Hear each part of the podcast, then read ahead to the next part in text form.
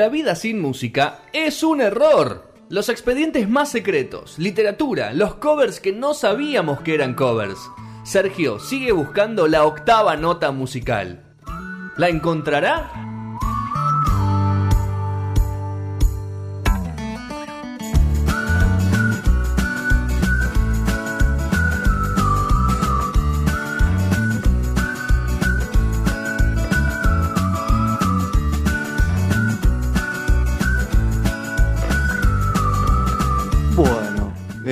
Último bloque de no sonar, estamos re justo de tiempo, Sergito, me parece. Pues te, te- te vi con muchas cosas. Eh, eh, menos mal. Menos mal, viejo. Va- me parece que va por dos partes, ¿no? No, vamos a tratar de, Vamos a vamos a terminar. tratar de encajar porque sí, no sé si tienes. Bueno, vamos a escuchar un pedacito de la canción. Vamos a escuchar un poquito a ver, para empezar. Para a ver de qué arrancar, tratan vamos. estas canciones en el contexto. ¿eh? Y vamos a escuchar I Don't Like Mondays de, de Bone Tom Rats. No sé si conocen el grupo también. Pero vamos a hablar de todo un poco, así que lo van a conocer hoy. Quien no lo conozca. Eh, lunes de enero, I Don't Like Mondays. Escuchamos un poquito. The silicon chip inside her head gets switched to overload. And nobody's gonna go to school today. She's Ahí gonna está, ahí porque make YouTube fue. Te bloquea. Te bloquea Te todo, bloquea. así que lo dejamos ratito siempre. ¿Está mal decir que la primera vez que escuchó la canción? No, no, está perfecto, está perfecto. Eh, si fueras eh, inglés, tal vez sí, porque fue número uno durante mucho tiempo. ahí. Ojalá Igual inglés. no habías nacido, así que no hay problema tampoco. Ojalá Pero fue inglés. julio de 1979 sale esta canción, I Don't Like Mondays, en el Reino Unido. Eh, se cuela rápidamente en la cima, en los rankings es número uno durante mucho tiempo. Ahí entre medio donde estaba Do You Think I'm Sexy, ¿no? De Rod Stewart. También estaba I Will Survive, de Gloria Gaynor en ese momento. Y ahí se va colando esta canción de los Bonton Rats. Eh, un par de meses, un Reino Unido que un par de meses antes eh, tenía como primer ministro a Margaret Thatcher, Margaret ¿no? Thatcher. Flamante en mayo de, La Dama de ese Hierro. 1979, la Dama de Hierro. Eh, era una banda irlandesa de todas formas, está nacida en Dublín, pero rápido se fueron a probar suerte a Londres, ahí es donde explotaron, sacaron un disco debut que tuvo mucho éxito a nivel local, empezaron a colar temitas ahí en los rankings. Y el segundo disco del año 1977 tenía un tema llamado Rat Rap, que, eh, Trap, perdón, que fue el número uno eh, en todas las rankings ahí de, de Gran Bretaña. De allí que la banda empieza a posicionarse bastante. Siempre me iba relacionada con el punk, eh, aunque tenía esas cositas que de un incipiente new wave, ¿no? De, de fines de, de los 70, principios de los 80, que después tuvo mucho igual de relación con el punk, por supuesto, más tirando al post-punk. Eh, y por ahí va un poco la banda, que escuchamos un tema más canción, si se quiere, más rock, pero más canción, que es por ahí donde iba el estilo de, de esta banda.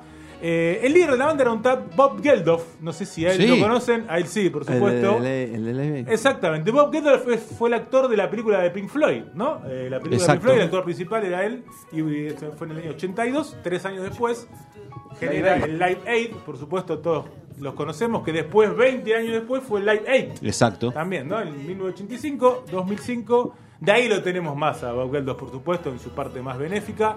También en la parte que es re para expediente, pero otro día lo vamos a poder contar. Una especie de triángulo bastante oscuro con Michael Hutchins, ¿no? Eh, y con. Paula Yates, Yates, o como se diga, que era la, la mujer, la ex de Geldof, la madre de dos hijos. Bueno, Hutchins todos sabemos cómo terminó. Ella también falleció de sobredosis en el año 2000. Y la hija de ella, con Hutchins, también falleció de sobredosis el año 2014 con solo 25 Tomaban años. Así que bastante oscura esa parte, ¿no? Que bueno, para hablar mucho en expedientes, pero será en otro momento, por supuesto. Oscura o blanca.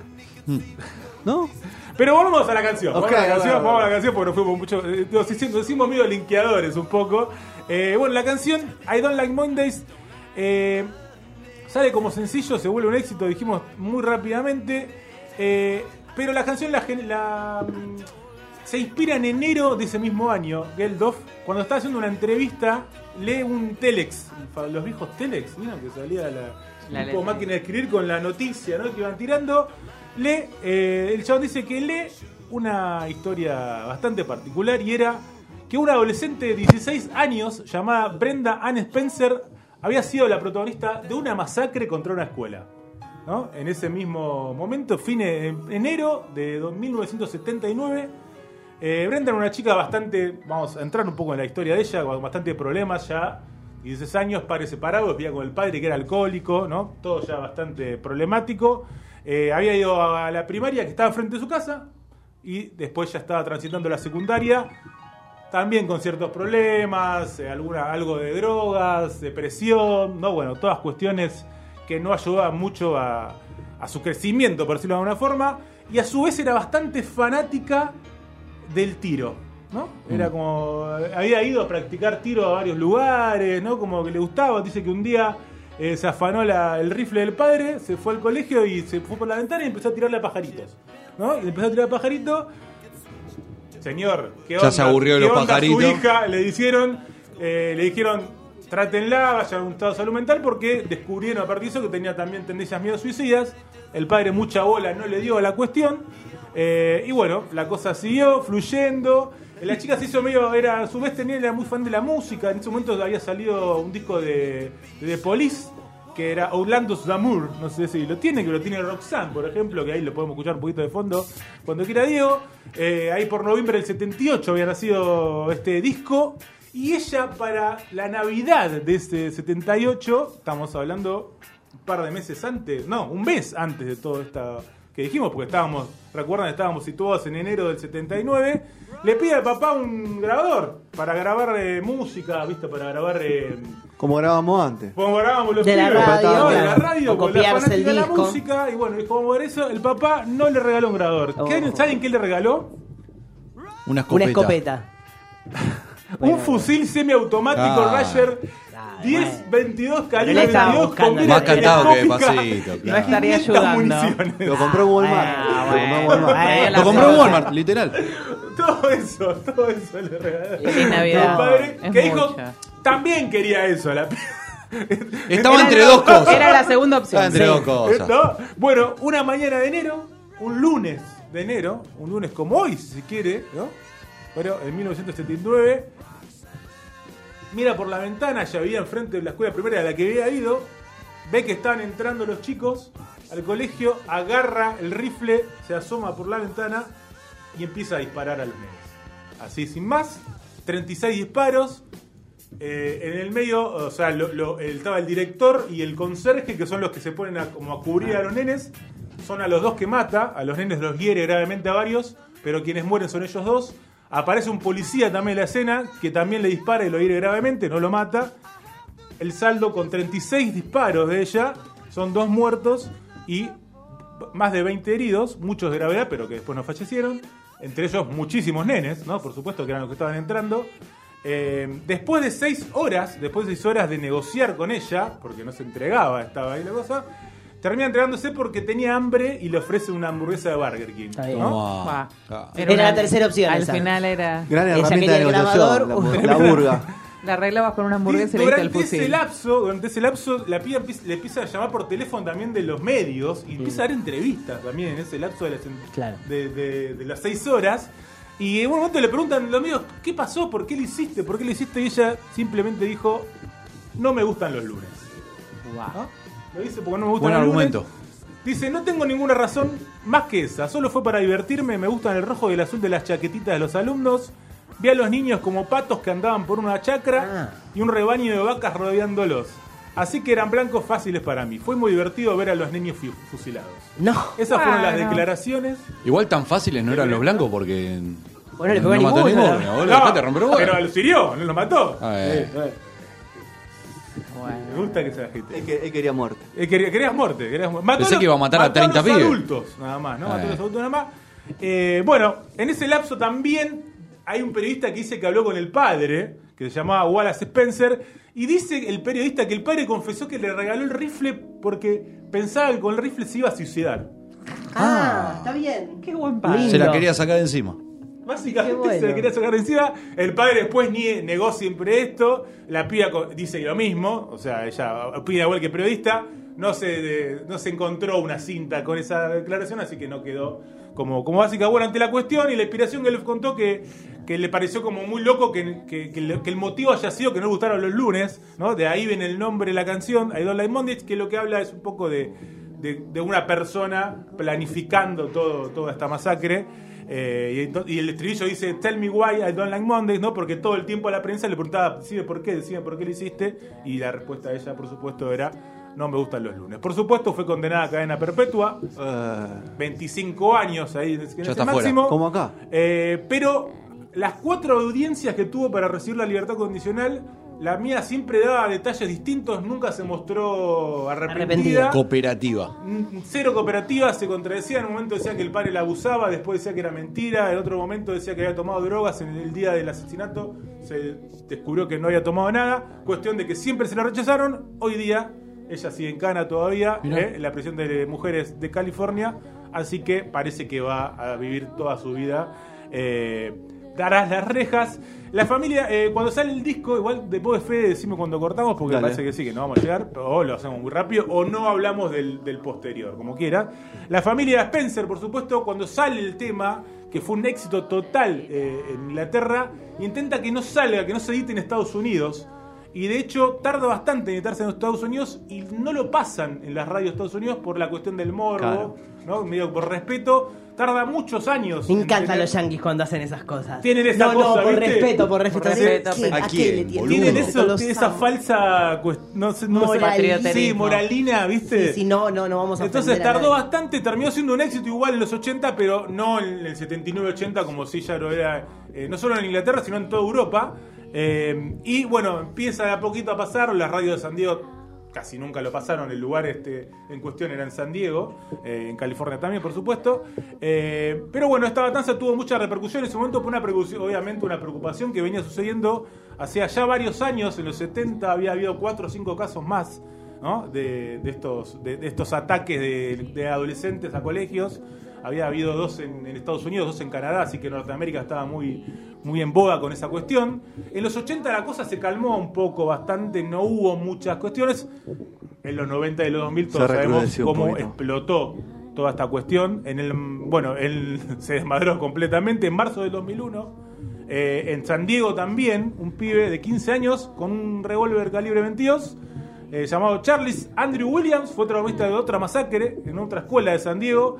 eh, y en homenaje a las víctimas de, esa, masacre, la cantante Tori Amos hace una reversión de esta canción, ¿no? de I Don't Like Mondays, que sale en su disco llamado Strange Little Girls, que es un disco de covers, donde había 12 canciones con 12 personajes diferentes, estamos escuchando un poco de fondo, eh, como una especie de, homenaje también, y a su vez traer de nuevo la canción que otra vez había habido un- una masacre, eh, otra vez en San Diego.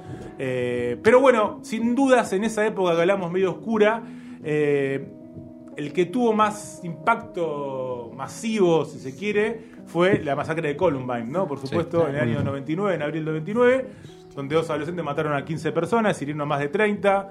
Eh, se buscó siempre ahí culpables, ¿no? Todos sectores de religiosos, sectores de, de la derecha sobre todo, y donde más cayó, o sea, no, cayó en que los pibes habían tenido un año agarrando bombas, eh, teniendo en la habitación armas, cuchillos, no, no, no fueron por ese lugar, tampoco fueron porque uno ya tomaba antidepresivos, porque era un pibe muy depresivo, no fueron tampoco por esas cuestiones del- de, de, bueno, que es fácil tener un arma en Estados Unidos, sino que buscaron a ver dónde pueden encontrar y dijeron, ataquemos a Marilyn Manson. Porque inventaron que había que los pibes tenían remeras de Marilyn Manson a la hora de hacer los crímenes, cosa que fue mentira. ¿Qué pasó? Se convirtió en enemigo número uno, por supuesto, público de Marilyn Manson en ese momento, al punto de, de casi terminar con su carrera, ¿no? Él mismo lo confesaba que se- mi carrera se terminó en ese momento, le cancelaban los shows, senadores habían pedido que, que saquen los, los discos de, de las disquerías a la, a la discográfica, bueno, toda una cuestión descontrolada que, bueno, Marilyn Manson un poco se, se venga en el disco que saca en el año 2000, ¿no? Donde es todo una especie de vómito hacia...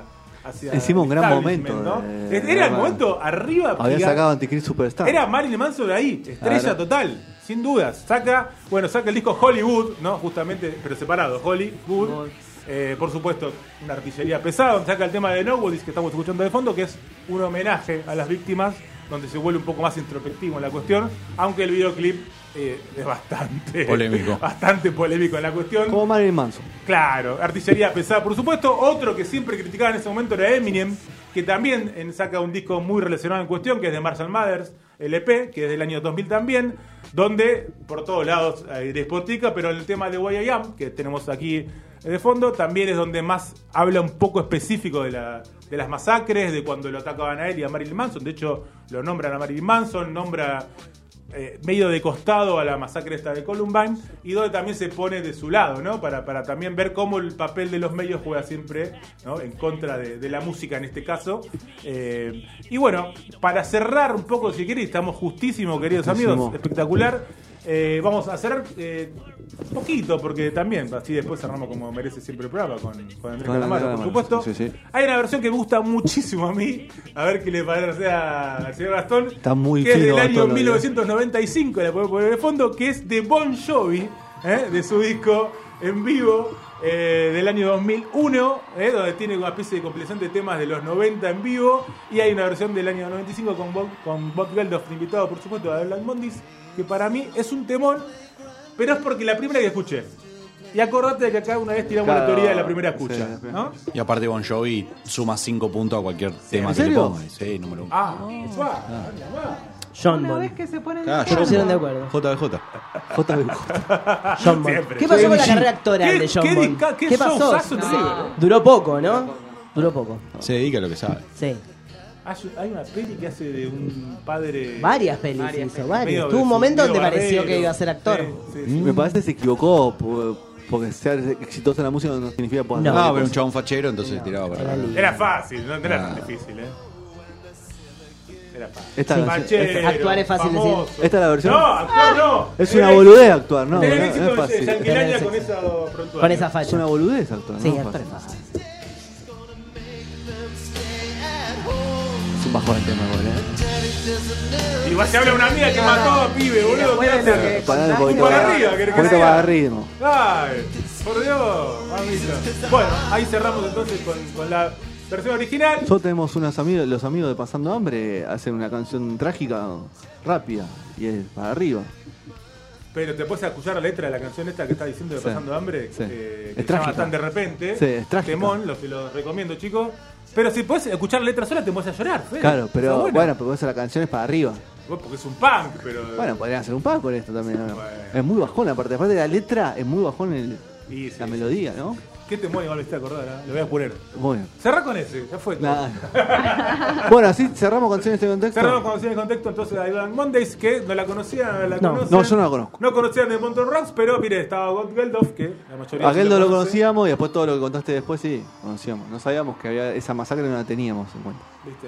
De a poquito bueno. un poco. Que Estados Unidos es un problema endémico es. Sin duda, sin duda. Por eso, por la eso la asociación con las futuras, ¿no? Por eso quisimos asociar un poco de ese momento que era como los principios de, esto, No hay Ahora de gobierno. estas masacres. Se hacen una cama los músicos porque después cualquier pibe que sale a matar le encuentran en Spotify que bajó dos o tres canciones y es apología de. Liquidado.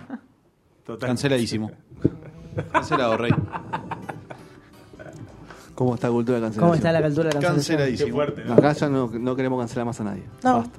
Yo vengo bien todavía. No. Hasta Vos no te- ayer, el, el- el lunes pasado, un poco en la puerta de la radio me quisiste cancelar. ¿Sí? Sí, un poco sí. Después te voy a decir fuera del aire que dije. Bueno. ¿Qué es esto de nuevo? ¿Viene, ¿Viene ahora? ¿Sí? Por supuesto, ¿qué es esto? Va, Va- va- van a hablar del Sí, Indio prendele, Solari. Ok, vamos Feliz a cumpleaños. al Indio Solari. Al Indio. Que no sabemos cómo está el Indio, ¿no? No sabemos si está dentro La de la hija pecera. dijo hoy que está bien, ¿eh? Que le va, está haciendo llegar todos ¿Qué sus hija? mensajes. Bien. El No, hijo. la novia, la novia. Ah, La novia, la esposa. La eso es un forro. Ven que está, Está me muy gusta dark, igual que esté está hater, muy dark, gusta. está muy hater. Comenten, gusta, comenten abajo. Lo escuché a vos el otro Suscríbete. día. Bueno, lo escuché el otro día a vos hablar en una entrevista donde dijo lo fue a ver hace poco tiempo y dijo no iba a opinar mucho de la situación en la que estaba, pero es mentira que aparece y canta, ¿eh? Eso está Ah, grabado delante, muchacho. Bueno, no importa. Nos vamos ¿Que alguien se lo a cree? Deguito, ¿eh? ¿Alguien se lo cree? hay gente que la. Yo creo que los, ¿Qué de los cree que es en 50 vivo? De los 50.000. No, en vivo no, pero se cree que lo grabaron hace 15 días para el show Ah, ese. bueno, Sí, señor. Vamos. Bueno, yo les cuento lo que pasa. Está bien, está bien, está bien. Derribando mitos.